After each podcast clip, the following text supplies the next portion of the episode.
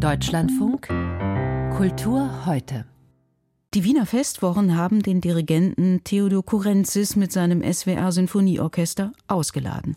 Mehr dazu in den Kulturmeldungen mit Adalbert Sinjawski. Vorangegangen war der Protest der ukrainischen Dirigentin Oksana Lyniv, die ebenfalls zu den Wiener Festwochen im Juni eingeladen worden war. Kurentis, der neben einem griechischen auch einen russischen Pass besitzt, hat sich bisher öffentlich nicht eindeutig vom russischen Angriffskrieg in der Ukraine distanziert. Wir respektieren Lenivs Wunsch, aktuell nicht in einem inhaltlichen Kontext mit Corentis gestellt zu werden, sagt der Intendant Milo Rau. Leider sei dadurch die Entscheidung für die Absage des geplanten Konzerts unter dem Dirigat von Theodor Corentis, den man als Künstler sehr schätze, alternativlos.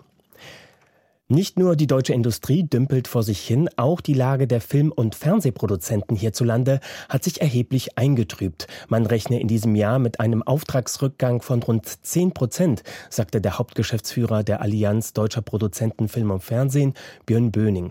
Die Produktionskosten seien um mehr als 15 Prozent gestiegen. Gleichzeitig hätten der öffentlich-rechtliche Rundfunk, die privaten Sender und die Streaming-Anbieter ihre Investitionen zurückgefahren. Zudem sei die Filmförderung im Bundeshaushalt um rund 15 Millionen Euro gekürzt worden.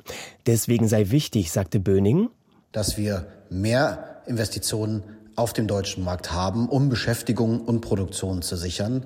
Und da erwünschen wir uns Impulse von den Sendern und Streamern, dass sie mehr in Deutschland investieren und gleichzeitig durch die Politik und die Bundesregierung, dass wir zu einer Filmförderung aus einem Guss kommen. So Björn Böning gegenüber Kultur heute.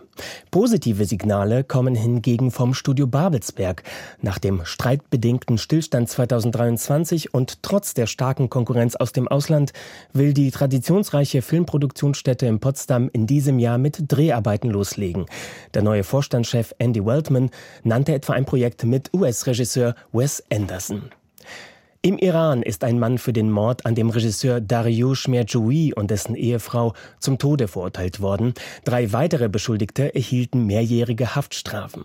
Die genauen Hintergründe für die Tat sind bis heute unklar.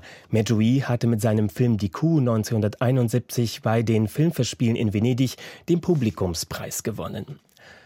Passend zum heutigen 215. Geburtstag des britischen Naturforschers Charles Darwin hat die National University of Singapore einen Erfolg bei der Erforschung seiner privaten Bibliothek vermeldet.